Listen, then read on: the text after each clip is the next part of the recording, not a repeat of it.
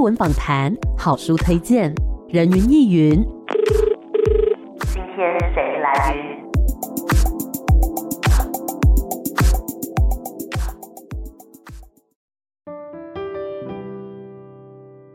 人云亦云。今天我来云，嘿今天人云亦云的节目呢，依然在空中找到了这位来宾哦。最近呢，出版了一本非常美、非常有诗意的散文集，这个名称也非常的美丽哦，叫做《你是盛放烟火，而我是星空》。今天很开心呢，可以邀请到这一本书的作者张欣洁，欣洁你好。Hello，大家好，我是心杰。嘿，hey, 其实 Amy 不是第一次访问心杰了，在之前第一本作品的时候，嗯、借你看看我的猫，对不对？对。当时呢就有聊过天。那借你看看我的猫，当时是比较 focus 在亲情方面的这个关系。那么在这一次，你是盛放烟火，而我是星空。从书名呢，感觉起来好像有点梦幻，有点浪漫的感觉。可以跟我们的听众朋友们分享一下。说书名当中的烟火跟星空，它分别代表着什么意思呢？星空跟烟火听起来它就是两个比较相对的概念，然后烟火比较像是不可控的，偶尔会有的绽放，比较短暂。然后同时也是偶然的，嗯，可是星空它比较像是一个比较长久的主体，同时也是可控的因素，所以它在文中映照的就是自我，然后烟火相对是爱情，所以这本书它其实是以爱情的书写为主体，然后也涉及到蛮多关于自我对世界跟对他者的看法，嗯，然后这样构成了这个书名，刚好就是两个部分这样子。嗯，的确，因为烟火跟星空虽然感觉都是很美丽、很耀眼的东西，但是烟火呢，咻嘣就没有了。可是星空每天晚上如果天气好的话，其实都还是可以看得到，感觉是一个比较固定的一个存在这样子。那么刚刚讲到嘛，之前的那本作品借你看看我的猫，然后这一次是你是盛放烟火，而我是星空。你在创作这两本书的时候，那个心态有什么样的不同呢？在写第一本书的时候，是用亲情当做主轴，然后写的是我跟母亲的关系。嗯，然后那时候其实也是在尝试自己关于散文的写作，怎么样用自己写字的语调去构成一本书。嗯，所以。还是有一点那种如履薄冰的感觉，战战兢兢的，不知道说怎么去表达才会更有真的像自己在思考事情的那种语感。可是到了第二本，它相对来说其实给我是一种更笃定的感觉，就觉得说，哎，好像可以这样子。慢慢写下去，因为找到了自己说话的方式，然后也更知道说一本书它是怎么样去构成的。因为第一本书它更像是一种长期十几年的累积，所以比较像是自然而然的。可是第二本开始，我们就尝试用更有架构性的创作的方式，然后用两个主题相对的，然后来构成一本书。所以它对我来讲是两个很不一样的体验。可是，在写第二本书的时候，感觉。一切更真实了，好像写作跟我，它可以是一种跟生活融合在一起的步调，嗯，然后写起来也更加的自然，然后更欢快一点，这样子。那刚刚说到，就是书中有两个主题嘛，这两个主题分别是什么？那它里面所汇集的这些篇章，大概是什么样子的内容呢？第一部分是爱情，然后就是用烟火来作为比喻，很漂亮，可是很短暂，但是又。当你看到星空上面有烟火的时候，其实你的目光会暂停在那个烟火之上，忘去其他的所有。嗯，所以里面它其实就谈到了有三段的感情故事，只是人事时地物它比较模糊，因为我觉得写出来其实大家会更有共鸣的地方，往往是在过程当中的感知，就是面对另外一个人来到你的生命当中的时候，你的感受啊，不管是心碎或者是欣喜。的感知，所以把它着重在这个部分。然后，另外自我的部分，其实很像是现在大家的生活，在 IG 上看到的，嗯、像我喜欢插花，然后我也学大提琴，然后养猫，还有就是工作，这些交织在一起，但其实它。也毫不逊色于烟火，我会这样觉得，就是他可能需要更加细腻的眼光去看见这其中到底跟人生有什么样子彼此互相预示的关系。然后可以把它看作是容易被遗忘，可是它却常在的星空。所以就从这两个方面这样子往下书写。那在书写啊，或是创作这本书的篇章的时候，有没有比如说卡关，或是遇到瓶颈的时候？那这个时候你又是怎么样来让自己继续的创作下去呢？有诶、欸，我觉得第二本的时候，你会我比较担心的是说，到底这样的架构啊，能不能写下去？还有就是题材上面会不会重复？嗯，所以它的构成其实很有意思，是一开始是呃，我已经想要写爱情，可是。第一个卡关的地方就是爱情，它太难写了，因为大家都有经历，然后大家的经历又各自有所不同，再加上就是爱情的语言，当我们去描述爱情的时候，又有太多人写过了，所以怎么样写可以有一些新意，可是又不要太造作，又不要太俗烂，嗯，所以对那时候尝试了几天，然后就觉得有点卡关，因为好像能说的都说完了，是，然后就。再回头继续谈恋爱，然后 从经验当中，对，去寻找材料这样，嗯，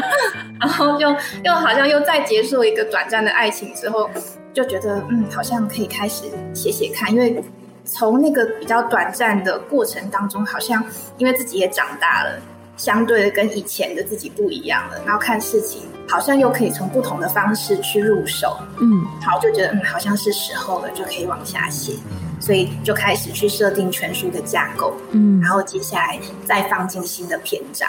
对，所以那个陈述的架构我很喜欢，是因为它是意识先行的，可是它又不是那么的刻意，它同时是在两者之间的，然后它比较自然一些些。可是全书就好像到后来也还是水到渠成，所以很喜欢这样的创作方式。嗯哼，然后中间卡关的话，就再从经验当中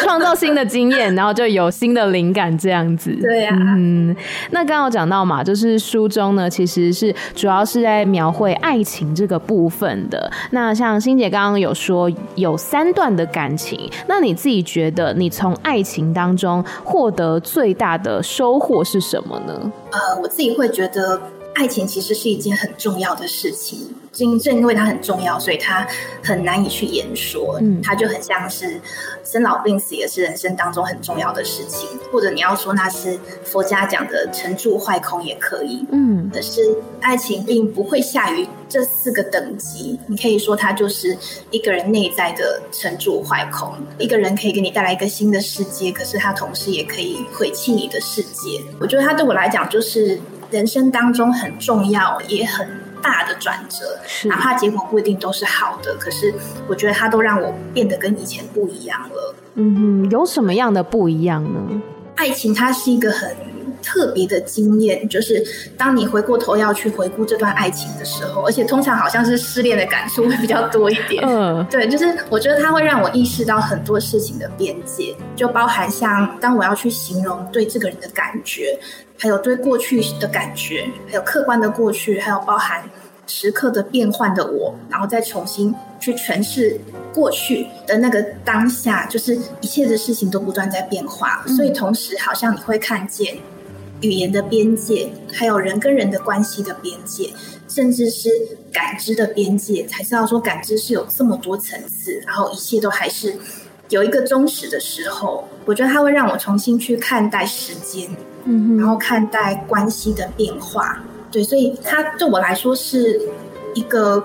很深刻的经验，就是相处的过程当中是前进的个体才会带有遗憾，嗯，就是每个相处的当下，它其实都是一个圆足的切面，如果它可以把时间像面包一样切片的话，其实是前进的我们才会对过去如此的感伤。然后那些过去的种种，它其实同时是客观的，可是又随着我们有新的记忆，或者是有新的感知，又重新再去回顾它的时候，它又会随着我们的眼光，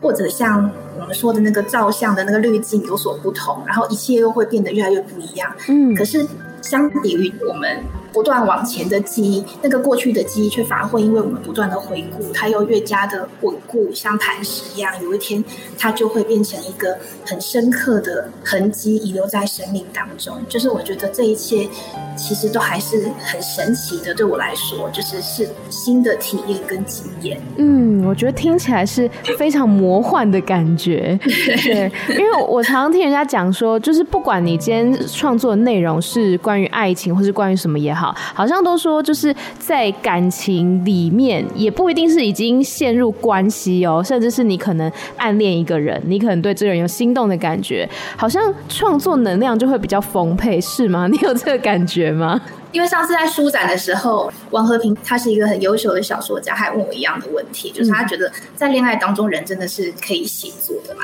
嗯、这样就是恋爱到底会不会为我们带来更充沛的新的感觉？然后他说，他觉得有时候热恋的时候好像没有办法写作，那可能是时间的问题。对啊，对啊。然后我就跟他说，可是这个问题他就很像是在问我们说，就是确实幸福快乐的时候是没有办法下笔的，可是。认真去思考，就是我们真的有幸福快乐的时候吗？嗯，就是真的完全的幸福快乐吗？包含你可能跟新的人在一起相处，然后一切都非常的美好，可是过去的种种，它有时候又还是会突然袭上来，甚至是像。在文章里面有一次我写到，是我跟现在男朋友还是很幸福快乐，可是就有一次早上我又在床上又睡着的时候，我突然梦到好多以前的事情，就是经验好像没有办法判然二分，所以我一直都觉得我们好像是在追逐的过程当中去渴望那个幸福快乐，可是却没有办法百分之百的成就，所以那个过程的那些缝隙啊、空洞啊，它好像就是可以放入文字的。地方，就不会这样去诠释它。对，我觉得也算是用文字来去填补那一些空隙，让它补起来，然后不再受过往的一些不太开心的回忆侵扰，这样子。嗯，就记下来，好像它就是可以把它暂时放在书里面。嗯哼，更多能量可以再再往前走，这样子。是，然后书中呢，其实有提到，是心姐其实有很多的兴趣嘛，包括说吃甜食，然后呢跟猫咪玩，然后拉大提琴，然后呢，哎，还有个兴趣是插花，是不是？哦，对，嗯，我喜欢插花，对，是。所以一开始插花是因为我自己开补习班，所以我其实我的生活大部分都是一个人，然后面对教室啊，可能假日才会有学生来。所以有很多地方可以搞怪，不然就一个人跟猫咪而已这样。嗯，对。然后那时候我记得是也是像现在我们隔着电脑在对谈，因为一切都变成线上，对，然后就觉得一切变得好空旷哦。然后开始很多那种花店啊，也是因为顾客减少的关系，大家都不出门，所以有很多叫做那种周花的配置，就是他可以一周就送一束花到你家，他帮你配好，好浪漫哦，真的。而且你可以去找好多家都在做一样的事，花店每周就会送一束周花到我们家，所以我每次在电脑前面对着学生跟他们上课的时候，其实余光就会看到那个后面的桌上摆着一束新的花。然后也是从那个时候开始，后来就还有练习跟老师一起线上插花，也很好玩，就也是送花材给，对，全部都变线上的这样。哦对，但那也是刚好让这种苍白的生活当中有一点不一样的色彩。嗯哼，书中有一篇叫做《鲜花易碎》，那里面也是有描绘了各种，包括说在插花的过程啊，还有各式各样、各种颜色、各种形态的花朵。那你觉得，如果你要用一种花来形容自己的话，会是什么花？那为什么呢？我觉得，如果要一种花形容自己，是我很很喜欢有一种。花叫做绿玫瑰，然后有人叫它野玫瑰，就是它好像是不是完全人工的品种，然后它的花苞非常小，就是当它没有绽放的时候，它很像是一个绿色的果核，嗯，就它又像花又像果实，嗯，然后当它是作为花的素材的时候，它一般都是配花，不会是主花，是对，它就是一个很低调的存在。可是当你仔细看它的花瓣，就是它的那种绿色是。我觉得像是油画的色彩，它的花瓣同时又是可以反光，就有一点光泽。嗯，然后就觉得说，它从不同角度看，它的绿色有时候是釉绿，然后有时候是翠绿，就是有不同的光芒。就是它虽然是一个比较低调的存在，可是它好像就是有一个它自己的世界。那哪怕没有被注意到，或者是没有被看见，但是绿玫瑰它一点都不在乎，因为它自己就是一个。很可爱的存在，对，所以如果是要这样比较的话，我觉得我低调的生活应该比较像是那个玫瑰花，绿色的野玫瑰这样。嗯，我觉得，因为像刚刚讲到绿玫瑰，它是比较当配花嘛，因为像大家想到花，可能会想到说红花绿叶，对不对？红色的花、紫色的花，感觉比较鲜艳，但是绿玫瑰，哎，听起来就是绿色的，好像就比较不是主角的感觉。可是就算不是主角，但他还是拥有自己的这些色彩，然后他自己也有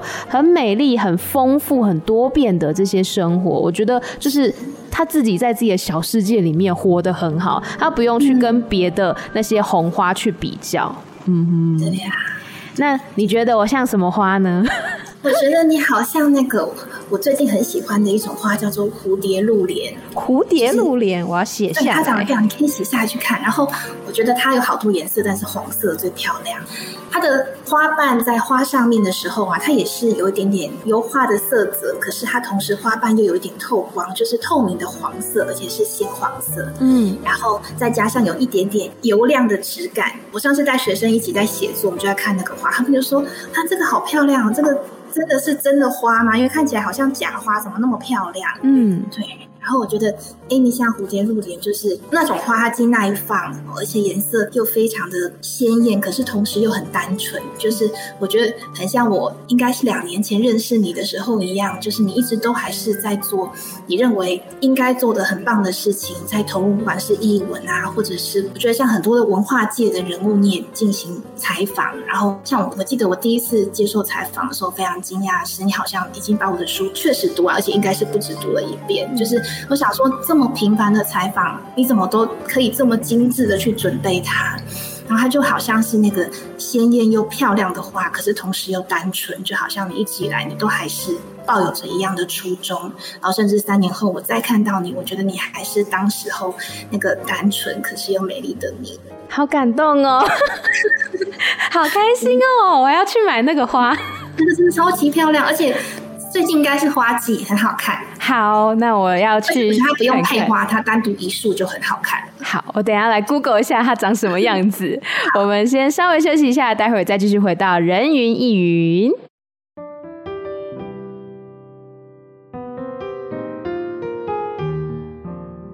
回来，人云亦云。今天在空中呢，跟大家分享的这本书，书名非常的美，内容也很美，叫做《你是盛放烟火，而我是星空》。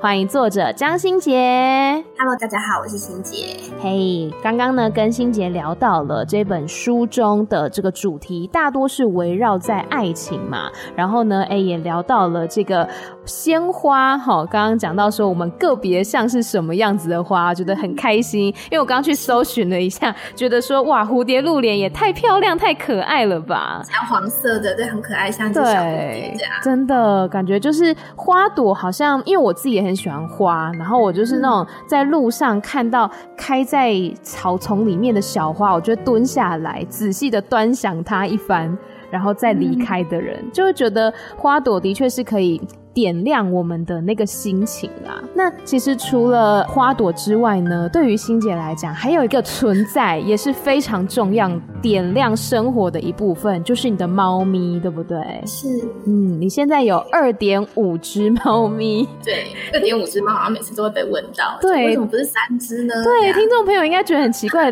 零点五只是哪里来的？来分享一下这个第零点五只猫好了。这只猫它叫做茶茶酱，对，因为我自己的生活比较安静，就主要是一个人，因为我开补习班，所以多数的时候学生不在的时候，就是我一个人跟教室，所以就是写作跟备课这样。嗯，对，所以从养猫开始，生活好像就热闹了起来，然后是一直到某一天，我突然觉得，就是那我应该可以当做中途，就是我们家应该还有一只猫的位置。可以让一只猫咪进来，然后我们陪它，让它更适应跟人类、跟猫咪的相处，然后再帮它找一个家。嗯、然后当这个位置空出来的时候，我又可以再接一只猫，这样。然后之前送过两只猫了，然后一只现在在我妹妹家，她现在也很开心，然后开朗多了。嗯，对，就没想到遇到茶茶酱的时候就失败了，因为为什么？我那时候到高雄把它接回来，对，我那时候把它接回来的时候，它非常的害怕跟担心，所以当时候接手给我的爱妈，她就告诉我说，你必须要把它关在笼子里面。一开始因为本来养猫它都需要隔离七天，所以它就是应该要在一个独立的房间里面，然后再加上关笼，因为怕它害怕乱跑，你会抓不到它。嗯，那关笼的过程当中，就是要开始让它去试着接受人类是它不可脱离的伙伴。嗯，对。那一般来讲，七天之后，很多时候猫咪就会变得亲人。嗯，那可是这只猫咪它比较像是一直以来它都是在一个很害怕而且高度紧张的状态。它本来是流浪猫吗？对，它本来是流浪猫，可是因为很多的爱妈们还有喜欢猫咪的爱心人士，他们在抓到猫之后会先把它诱捕，然后希望可以 TNR，就再把它原放。那可是，在结扎天啊原放之前呢，他会有住院时间，大概七天。大概七天，他们通常就会积极帮他找一个家，就希望看能不能就不要再流浪了，因为可以接受，就让他到其他人家里面去。对，这样对。所以是那个时候，我看到他们的贴文好可怜，就跟他说：“你以后出去外面要小心车子，看到人要记得跑。”这样。然后我就想说，哦、这么小的猫，它怎么会知道？对呀、啊，然后想说，啊，那就试试看好了，所以就专程到高雄去把它接回来。嗯哼，对。可是他害怕人的状况一直都没有改善，到现在都还是。嗯，呃，那时候其实我听到的照顾他的方法就是，那你就要继续管他，你要把它关到它。确定你是上帝为止，你要让它知道你出现，对，就它就有东西吃，嗯，然后你甚至要拿肉泥，然后把它就是在笼子里面，你可以再把它再圈到小一点的角落，让它就是把注意力放在你身上，然后一口一口喂它，你要戴那个厨房手套再摸一下，让它知道说你要吃东西就要被摸摸，你就要跟人类当好朋友这样。哦嗯，连接起来，嗯，对对对。可是其实那个过程当中，我觉得他很不舒服，我也很不舒服。就是你一直知道说，那个房间里面就是有个小家伙，他很讨厌你，就是被讨厌的感觉，很不好受。然后我想说，我也不想这样啊，所以后来就还是我又多关了他一个礼拜。我又觉得到底为什么要养他？可是后来觉得我好像我真正喜欢的、想要的，就是他可以快乐健康就好。对，所以后来觉得想通了，还是不要这样对待他。如果他不喜欢，你不要强迫他，因为好像本来人类确实就是一个很危险的东西，嗯、为什么他一定要喜欢我呢？嗯，然后后来把它放出来，然后他就跟我的猫咪在一起，非常的开心。而且他在猫咪里面，我觉得他有他自己的生存智慧，会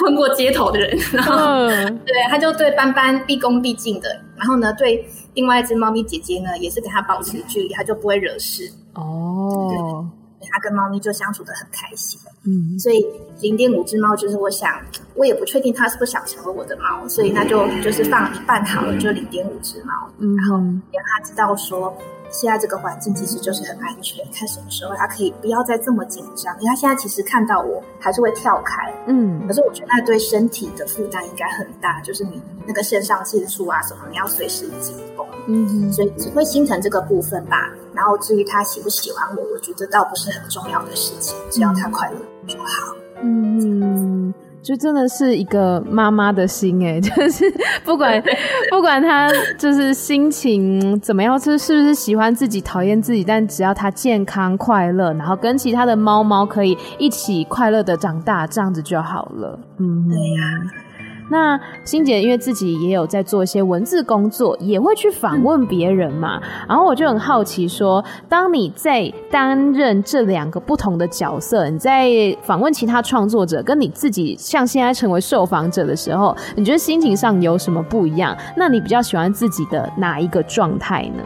我觉得两个是非常不一样的经验，可是两个又有很多可以互相补充的地方。嗯、就是当我开始写作之后，有一些采访的。工作，然后当我需要去看一位创作者他的著作，然后甚至要去想说，那这本书啊有没有办法用他书里面的其中一句话，或者是哪一个概念可以把它整个串起来，可能我同时需要看见他说的话，但是更重要是要看到他那些背后还没有说出来的话，嗯，能不能把它给讲出来？但是你同时也会担心，我会不会是诠释过度了？就是你还要看受访者的反应跟状况，还有他的回应。可是我觉得也正是因为这样的经验，我更知道说，当我在接受访问的时候，那个访问我的人他的前置工作会有多么的辛苦，就是我完全可以体会。而且当你要进入到一个人的作品里面的时候，他可能跟你的经验不完全相同，甚至是他的价值观，就是你要怎么样尽量把自己抹除到最小，可是要还是要带有你自己的诠释。我觉得他是很困难的，可是每一次完成之后，尤其是如果受访者他也很满意的话，他觉得你好像看见了一个他从来也没有想过的部分，可是那确实是如此的时候，是你就会觉得，对，那好像有时候文学跟文字的价值好像就在这当中。嗯哼，所以所以我觉得两个都是都是很难得的经验，虽然过程很辛苦，有压力很大，可是成果都是美好的。嗯，我觉得刚欣姐的这个回答也让我有收获，就让我觉得，嗯，要怎么样去说出受访者他可能潜在想说，但是还没有说出来的话。这是一个很好的方向，嗯、我之后也要 朝这边去努力。我觉得你有做到？有做到，感恩感恩，真的。那我们接下来呢，就要来跟听众朋友们分享在书中的这个段落。书中有哪个段落是心杰特别想要跟听众朋友们分享的呢？他在四十页，然后这一段是在谈，就是当分手之后再重新回顾，然后同时也是去探究两个人的关系，然后。我所认识到的事情，我认识到关系的细致精巧与无法定义。可在此之前，我们应该试图去定义，直到确认没有任何事物在时空之下能够有效明确的被定义。说出来的话语随即就成为过往而褪色，而不再试图去定义它。像我那时急着想告诉你的那样，其他的人，那样的人。他们都是同一种人，他们太像了，而他们不是我们，他们不是你。直到一切徒劳后的彻悟，使人全然臣服的栖身于感受之中，对时空谦卑，以为事情是这个意思或是那个意思。只要开始以为，那都已经不是本来的意思了，永远都找不到最初的那束卷轴，永远无法重现最初的夜晚。因此，我只有描述这个不久之前的古老故事。在语言的桥梁上踩空之前，用这些褪色的字眼以及雨水、雨花、艰涩朦胧的描绘两个淡远的人。别担心，即使记忆模糊时，我也不怕说错，因为这是一段无可合见的往事，存疑或深信无法更动分毫，同情或共感也无可抚慰的，因为永远都不会有人知道真正的故事，包含我与你，因为发生的当下。我们已经永远失去了他。为什么发生的当下就代表已经永远失去了他呢？我们过往的那些故事啊，在发生的当下，它虽然同时是肯定的，可是当我每次去回忆它的时候，它同时又是变动的。嗯，所以我们好像永远没有办法百分之百的回顾。比方说那一晚，我们确切说了什么话，甚至是说了那段话之后，各自的表情、心情。甚至是那晚那个晚上的星光，或者是灯光的颜色，就是当我们每次去回顾的时候，它都带有现在的色彩。嗯，所以它同时都是带有误差的。嗯，所以真正的那个晚上到底发生了什么事情，就永远不会有人知道了。嗯，有点像欣杰刚刚讲到说，我们好像会。带着一个滤镜去看过往的那个回忆，因为它是已经发生过的，嗯、所以我们没有办法搭乘时光机回到那一刻。但是我们好像都是用现在的这个经验去，甚至是有点想象，有点在回想过去的那个情景。觉得过去哪怕是有摄影机，那都已经不是百分之百的当下的那一刻了。嗯，都带有一些误差，可是可能有很多很重要的东西就在这个误差当中流失掉了。接下来换我。那我要读一百零九页，坐在游览车最后一排的人这一篇。人生如此漫长，我们这一生将会与多少人吻过同一杯饮料，并肩看同一场烟火，充满默契的望着对方傻笑，我虽不知道，也不急着知道。歌言的行程只是歌言，该抵达的总会抵达。但在起始与终始之间的交织交汇，我们曾毫不羞赧、欢愉、眷恋与狂欢的使用“我们”这个词汇，框起彼与此，结成一个紧密的环节，在各自的山川阔土留下共同的地景。那是我们的狂风暴雨，在树冠上沿绿叶的沟痕下坠，随着相连的叶脉。与叶彼此承接，因而湿润了树干与其上杂凑的藤蔓，活络黑土中的微生物，滋养我们的苔藓。我们的初雪与微风吹过辽阔的疆域，要有繁花吗？那么你随处点染，繁花便依序盛绽。这将是那些地平线尽头的异域风物，那些此生必去经历的空气。是只见一回，便觉人生值得的那些地方。这一篇在讲些什么呢？这一篇它是在讲我现在正在经历的感情，对，然后这是一个很特别的经验，就是你又再重新认识一个不一样的人，后我们各自带有各自从前的故事，嗯、然后我觉得这一段我自己也很喜欢，而且每次在念到的时候，就会觉得眼眶有点红红的，因为它。带有一点点，好像可以说是成长的体悟吧。就是我觉得，像我们长大之后到现在，我们在小时候可能会很常跟爱的人说永远，可是长大之后，你知道没有永远这件事情，就是可能早晚都还是会分开吧。可是你还是会觉得说，哪怕分开了，可是这些经历还是这么的美好，就是它丝毫不会减损它的价值。所以虽然我们不再谈永远，可是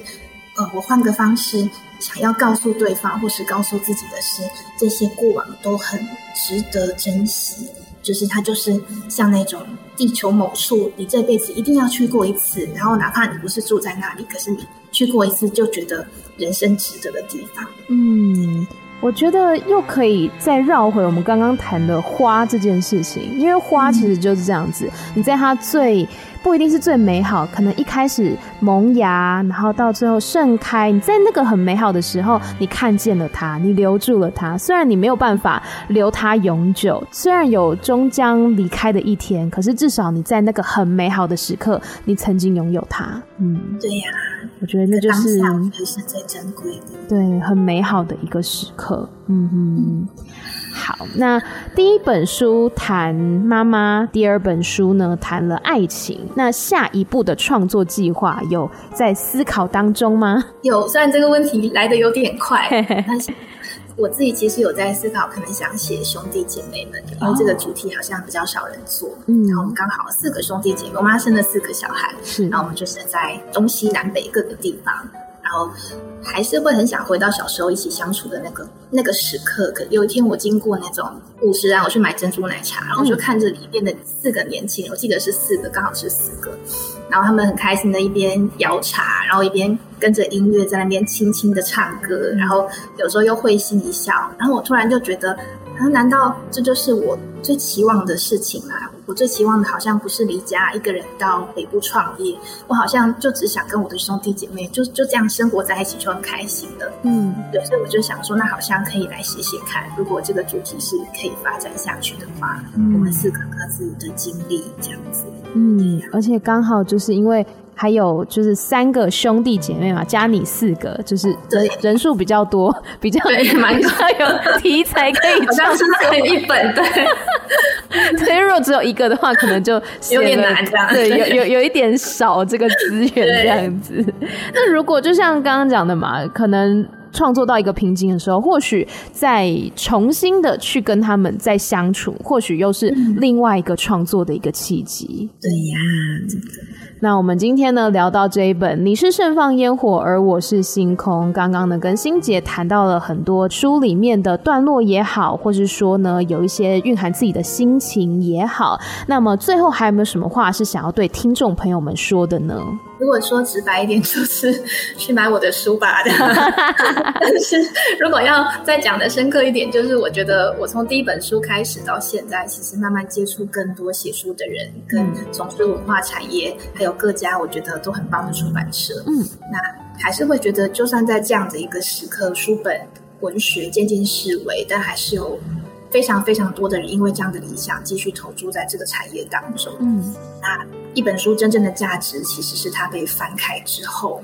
才能够被看见的。所以还是会建议各位观众，如果你还有时间的话，当你可以不使用手机，手机也可以看书啦。其实，对你有多余的时间，不妨翻开一本书，找一本你喜欢的书，然后让这些文字带领你到一个或许你从来没有想过的地方。嗯哼，也希望大家呢可以来关注心杰的这本书，叫做《你是盛放烟火，而我是星空》，相信可以带给大家一些在心灵上面抚慰。光是看着里面那些很优美的文字，我觉得其实呢就非常疗愈了。再次谢谢心杰到空中跟我们聊天，谢谢你，